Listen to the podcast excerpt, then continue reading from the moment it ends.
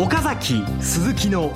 マーケットアナライズマンデー皆さんこんにちは桜井彩子です。岡崎鈴木のマーケットアナライズマンデーをお送りします。パーソナリティは金融ストラテジストの岡崎亮介さん。春ですね。岡崎亮介です。よろしくお願いします。そして証券アナリストの鈴木和之さん。鈴木和之です。おはようございます。どうぞよろしくお願いします。この番組はテレビ放送局の BS12 チャンネル12で毎週土曜昼の1時から放送中の岡崎鈴木のマーケットアナライズのラジオ版です海外マーケット東京株式市場の最新情報はもちろんのことテレビ放送では聞けないラジオならではの話など耳寄り情報満載でお届けします。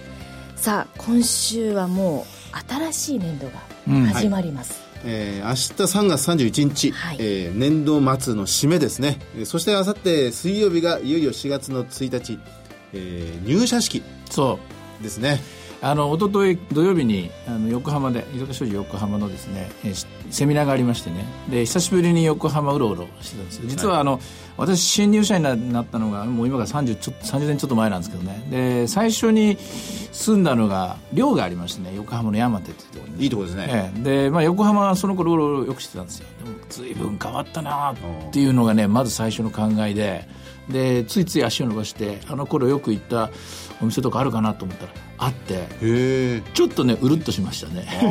本当に。横浜のじゃあ支店の周り館内のあたりですか？ああのねそ寮がそこで会社はあの東京だったんですけどね。遠かったんですよだからね。結構もう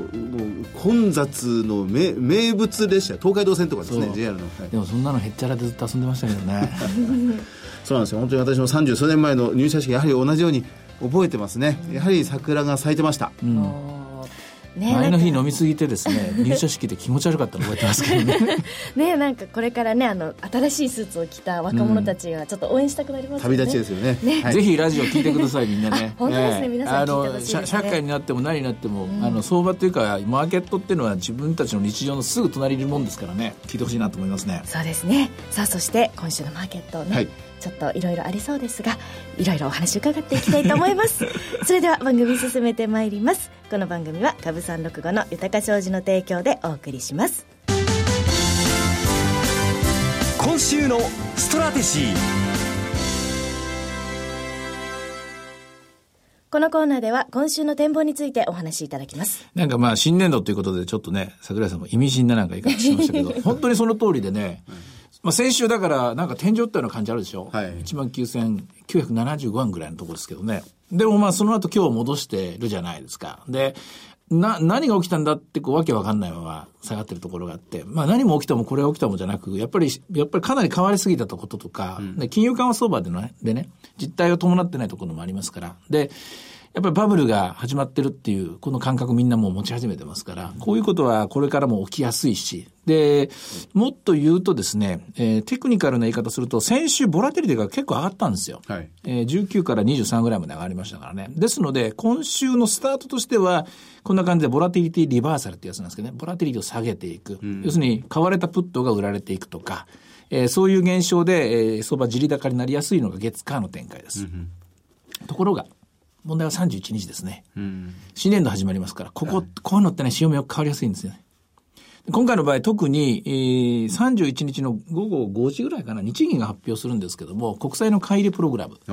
ここが実はすごく鍵握ってると思います。というのは、あの、もう、えー、皆さんもご存知だと思うんですけども、債券市場がもうこの1年半年ぐらいですね、もうここ、特に11月以降、機能不全に陥っちゃってて、マーケット動かなくなってって、で入札の日しかですね、動かなくて、翌日にはもう日銀買ってくるから、実質的には1日遅れの財政ファイナンス状態なんですよね。で、それからまあ、日銀の債券の買い入れもですね、国債発行の我が国の30%ぐらいまで、ものによってはもう50%以上買ってますから、これは ECB が掲げているキャップ33%とか、まあ、国債の33%しか買えませんよとか、アメリカが実際に行った17%までしか買わないという部分から考えると、もうこれ、非常に天文学的な数字になって、うん、もう実質的に財政赤字日銀がファイナンスしてると見られてもしょうがないところまで来ちゃってるんですよね。で、まあ、景気も少し良くなってきて、成果も出てるなら、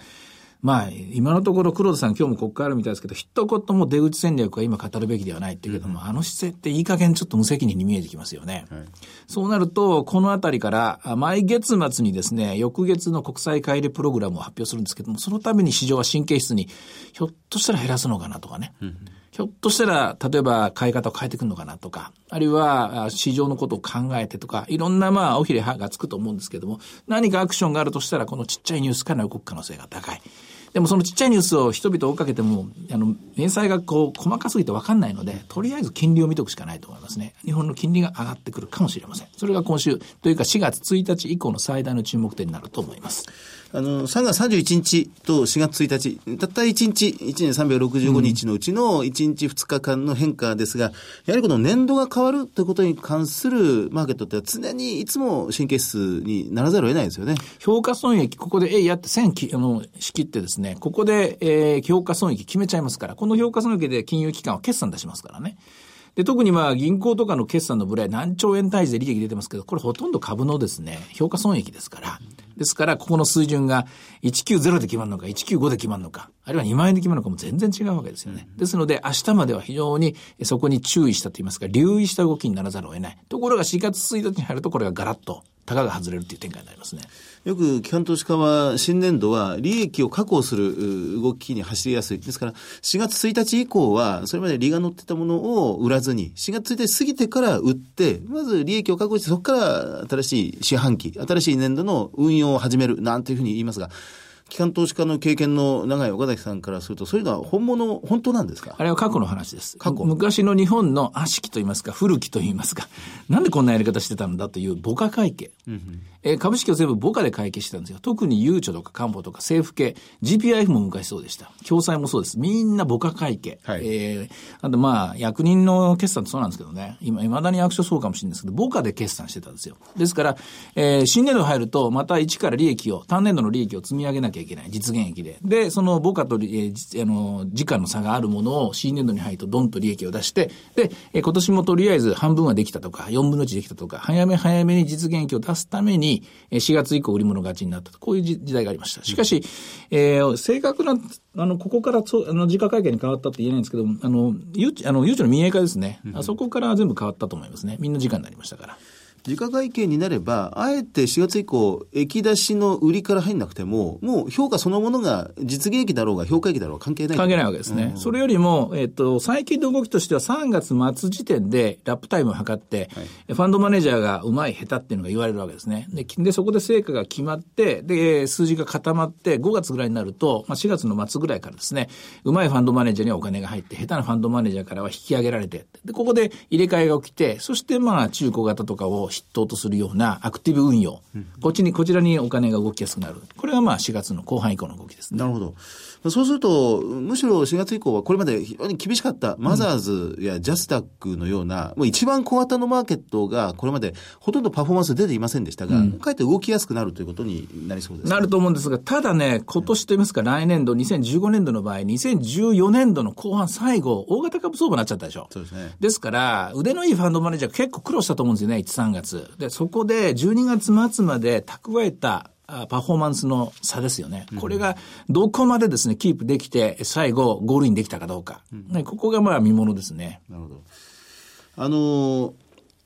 まあ、これ、金曜日の、あ、ごめんなさい、土曜日の、この、テレビ番組放映、マーケットアナリズの放映で、矢島さんにご登場いただいて、うん、まあ、今日の、この、このお昼の番組の後半部分でいつも、えー、このテレビの内容なんか振り返ったりなんかするんですが、もう今から早速、矢島さんのお話にも言及しながら、うん、アメリカ経済の見通しに対して、相当ナーバスに改めてなってきて。弱ったことなりましたね。はいえ、景気良かったんじゃないのっていうのが、だんだんだんだんね、静かに蝕まれているみたいな形になってきましたから、今週雇用統計待ってるんですけども。週末に、えー、雇用統計までになんかずるっといっちゃったら、雇用統計が良かろうが悪かろうがダメかもしれないな。つまり、雇用統計が良ければ失業率が下がっている、ノンファンペロールが増えているってことになると、悪い状況だけども金利を上げるのかっていう見通しになっちゃうし、うん、で、雇用統計が悪くなっちゃうと、やっぱり景気悪くなるのか、なってるのかと、もうこの辺限界なのかっていう見通しになっちゃうし、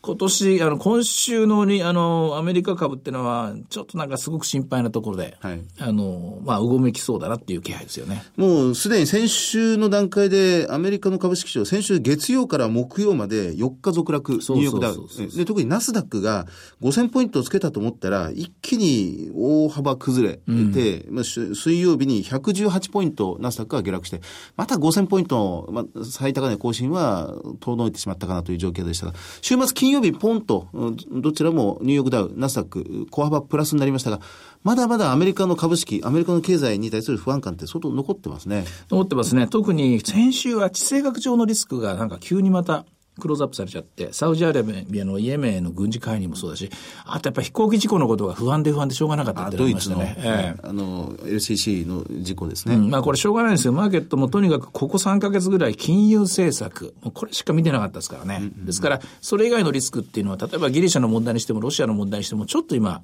えー、ガードが甘くなってるとかありますよね。うん、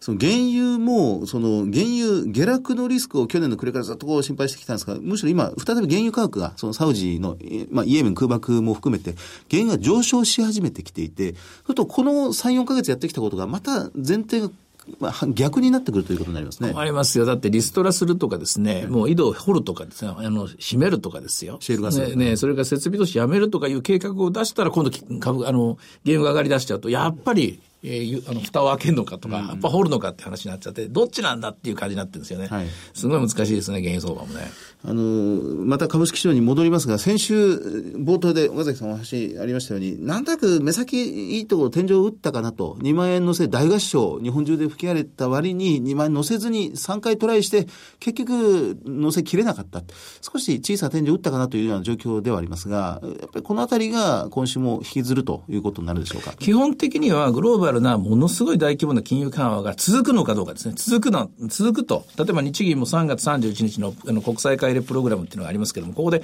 もうまたまたすごい、えー、積極的な国債改良を行うんだ。えー、マーケットが、えー、債券市場が機能しなくても関係ない。2万円のせも当然だ、みたいな感じの積極姿勢、バブルを作っていくんだっていう姿勢になると、これはいくでしょうし、うん、日銀もやっぱりちょっとこの辺からは気をつけなきゃいけないなっていう姿勢になると、マーケットもそれに準じて、えー、少し調整局面が、より調整調整局面色が強くなる。これは4月1日からの展開だと思いますね。なるほど。はい。では、前場の指標で見るものありますか？えー、日経平均、えー、100、飛んで1円高。ザラバ中ずいぶん上げ幅縮小する場面もありましたが、全引けにかけてかなり切り返した、しっかりした動きでした。えジャスダックと、それからマザーズなんかも、ジャスダックはちょっといまいち。マザーズは、あ、ちょっと小幅高ですか。リートが少しだけ、ほぼ横ばいですね。金利がちょい強い。ちょい上がってる。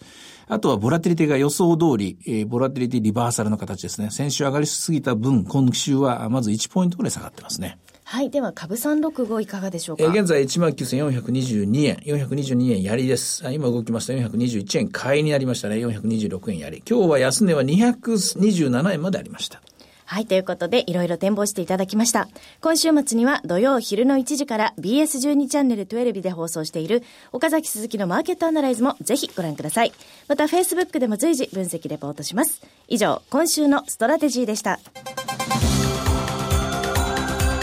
岡崎鈴木のマーケットアナライズマンデーそれではここで株三六五の豊か商事からセミナー情報です。鈴木さんのご登壇セミナーですね。はい、日程が4月11日土曜日12時30分会場13時開演の豊か商事資産運用セミナー in 札幌。ということで、4月11日も新年度が始まってからとなりますが、はい、あの少しずつこの資料を、セミナー資料を今作り始めているところではあるんですが、やっぱり私は企業業績ですね、はい、これにフォーカスしてお話を、まあ、良い銘柄、良い企業というものをピックアップしてみたいなと思います。はい、会場は豊か商事札幌支店、お申し込み連絡先は豊か商事札幌支店、フリーコール0120-191-365 0120-191-365。受付時間は同日祝日を除く9時から20時です。北海道の方はぜひ鈴木さんに会いに来てください。えここまでが株三六五の豊か商事からセミナー情報でした。え続きまして、毎週土曜え昼1時から放送中の BS12 チャンネル12岡崎鈴木のマーケットアナライズからセミナー情報です。え今年度のリアルマーケットアナライズの、えー、開催1回目が決定いたしました。これはですね、今まで会場に来られなかった地域の皆さんと、それから一度もセミナーにまだ来たことがないという、皆さんに会いたいという思いを込めまして、 brand new experience というコンセプトで、全国の皆さんに会いに行きたいと思います。今まで行ったことのないところで 行きます。楽しみですね。はい。ということで、えー、リアルマーケットアナライズ2015ブランニューエクスペリエンス in 神戸。うん。神戸です。はい。何食べようかな。ね楽しみですね。お肉にしよう神戸ビーフですね。うん、はい。はい。ということで、日程が4月25日土曜日、えー、会場は神戸国際会議場メインホールです。受け、えー、応募方法は BS12 チャンネル12日、岡崎鈴木のマーケットアナライズを検索いただきまして、番組ホームページからリリアルマーケットアナライズ2015ブランニューエクスペリエンス in 神戸の応募フォームにご記入いただくか、電話番号0120-953-255 0120-953-255から通話料無料自動音声応答サービスにて24時間ご応募を受けたまっております。締め切りは2015年4月13日月曜日です。え、ラジオのお聞きの皆さんもぜひご応募ください。さあ、そして、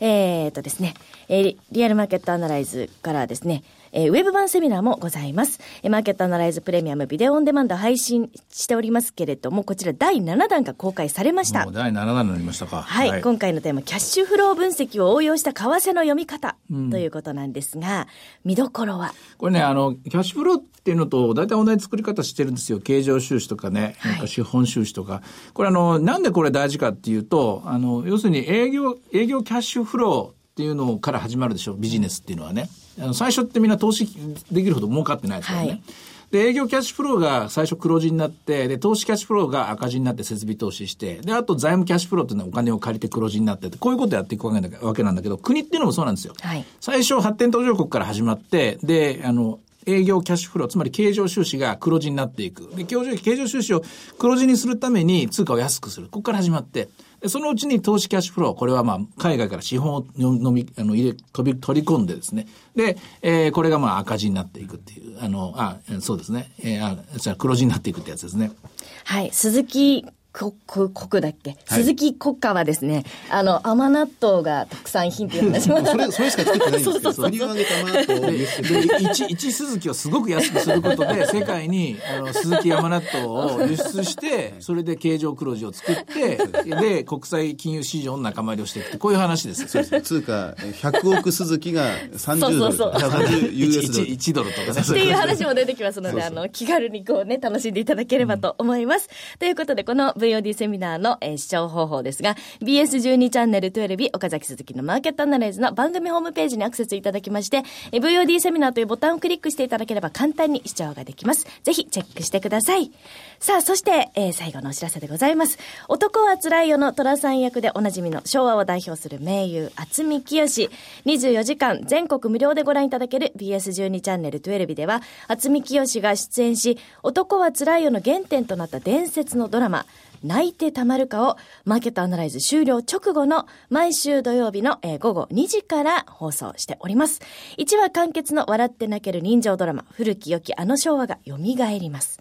チャンネルの見方がわからない方は、BS12 チャンネル12のカスタマーセンターへお電話ください。オペレーターが BS12 チャンネル12の番組の見方をお教えします。フリーダイヤル0120-222-318 0120-222-318 BS12 チャンネルカスタマーセンターまで、明日は、えーあ、明日はじゃないですね。今週もぜひ、えー、厚み清出演の泣いてたまるか BS12 チャンネル12でご覧ください。うん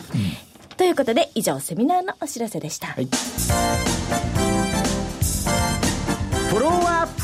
アナライズこのコーナーでは先週放送の BS12 チャンネル12岡崎鈴木のマーケットアナライズについてお二人にレビューしてもらいます。あの、まあ、先ほど触れましたがあ日赤基礎の矢島康秀さんにお越しいただいて、まあ、たくさん非常に広範にお話しいただきましたがとにかくアメリカの金融政策については、市場は今予想することを放棄しているというようなお話までありましたね。図星でしたね。なんか本当に的を得たコメントだったと思うし、あの、いつの間にか我々、私もそうなんですけども、フォワードガイダンスっていうのに慣れちゃって、とにかくイエレン議長が上がるって言ったから上がる。イエレン議長が下がるって言ったら下がるみたいな感じで、全部、あの、FRB 任せになっちゃってると。これは、うん、これが一番リスクなんでしょうね。ああ、そこがリスクになりますか、うん、結局本来マーケットっていうのは上がるという人、下がるという人、いろんな見方があって、そこでボラティリティができて、で、リターンのまあボラティリティですからね、予想値があって、そして、えー、どんどんどんどん時間とともにマーケットが動いていく。これは健全な姿なんですけども、予想しなくなると、何かちょっとしたアクシデントでパタンと動いちゃうんですよね。うんあの、まあ、グリーンスパン議長の時となぞらえて、要はマンネリ化が一番怖いということでしたよね。そうです。あの、コナンドラムなんてね、あの、難しい言葉で言ってましたけども、あの時グリーンスパン議長は結局マーケットがママンネリ化してった飽きちゃった。どうせフェードが助けてくれるだろうっていうことで、どんなリスクでも受け入れてしまった。その結果、サブプライムローンになってリーマンショックっていう、こういう自ら撒いてしまったですね、種だったんですけどね、あの危機は。なんかでも今ってその過去、今までよりも過去の経験が役に立たないっていうか、全然違う局面があるっていうのもありますよね。もっと昔遡って、1930年代のデータを引っ張り出す人とかね、うん、それからまあ日本の金融危機を引っ張り出す人とか、いろんな方がいます。まあでも、人間って、あの、バカなようで賢くて賢いようでバカで、やっぱりあんまりやってること変わんないんで、やっぱりそういう中からヒントっていうのを、あの、見つけてくるしかないでも、過去と同じことが全く再現するかってそうでもない。まあそこでまあ、同じ問題が出ても答えが毎年違うっていう、うん、そういう現象ですよね、経済学でいうと。あの、ですから、相当予想が覆る。あるいは、まあ先ほどの話ですが、想定と違う方向に行った時のマーケットの振幅が、うん、上下のブレ幅がこれから大きくなるんではないか。そう、その中で最後の一番気になったのが矢島さんの指摘、財政赤字問題、日本の。うんうん結局財政再建しないんじゃないかっていう見通しになった。あれは怖かったですね。プライマリーバランス、2020年黒字化の公約を政府は放棄するかもしれないと。うん、もっと言うと、次の17年4月増税するって言ってますけども、それもいつの間にか誰も口にしなくなるかもしれないっていうリスク。そこのリスクというものはまだマーケットは何も、まあ、動き出してすらいないような状況でありますが、目の前のことばっかり処理しているような状況で、どこかでやはり今意識がそっちに向けられることになるんでしょうね。うん、やるとすれば、これは日銀が自分たちの独立性みたいなものですね。そこを出せるかどうかだと思うんですね。なるほど。まあ、統一地方選挙が、今、もう公示がいくつか始まっているというのもありますが、統一地方選挙後に、このプライマリーバランス問題というものがどうやら出てきそうだということも矢島さん指摘されてましたんで、そうすると5月ぐぐらいってことになりますかね。だと思うんですけども、しかしこのプライマリーバランス問題、やるんならもう別にタイミング関係なく議論をしなきゃいけない。増税っていうのはこれタイミング大事だと思いますからね。ある程度景気が良くなってからとか、これも大事だと思うんですけどね。まあそのあたりのところ、えー、今後のマーケット、特に15年度のマーケットはもう一回クローズアップされる可能性高いと思います。うんそれと、まあ、差はさりながら日本の企業業績は良い。まあ、特にインバウンド消費にがっぷり組み込んできたところというのは非常に強いというお話もされてました。そうなんです。ただその一方で外需については不安が残るという、うんうん、今までの日本経済の仕組み、構図とはちょっと全然違いますよね。そうですね。景気回復は常に輸出企業が盛り返して、うん、それがじわじわ国内に波及するというのが日本の、まあ、必勝パターンだったんですが、すべて内需。内需型になって、外が陰り出してる、うん、これは初めて見る光景ですね。うん、でもその外需に勝てるんですかね、日本の中の。強さっていうのは。いやまあ、なかなか体制が変わっていく、構造が変わっていくということですから、すぐに、明日からすぐにってことはなかなかなれないんでしょうけどね。キーファクターは僕は、私は若者だと思いますね。はい、需要を作るのは常に若者で、決して高齢者とかですね、年配の人が、ね、需要を作るとは私は思わない。新入社員が入ってくる4月1日以降、楽しみですね、うん、そうですね。さあ、そして今週末が雇用統計ということで、ね、その通りです。はい、チェックお願いします。4月3日雇用統計ですね。雇用統計ですね。はい、ということで、岡崎鈴木のマーケットアナライズマンデー、そろそろお別れの時間です。ここまでのお話は、岡崎亮介と、鈴木和之と、そして櫻井彩子でお送りしました。それでは今日はこの辺りで失礼いたします。さよなら。この番組は株三六五の豊か商事の提供でお送りしました。